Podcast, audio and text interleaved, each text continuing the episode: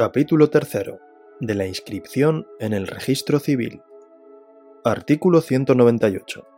En el registro civil se harán constar las declaraciones de desaparición, ausencia legal y de fallecimiento, así como las representaciones legítimas y dativas acordadas y su extinción.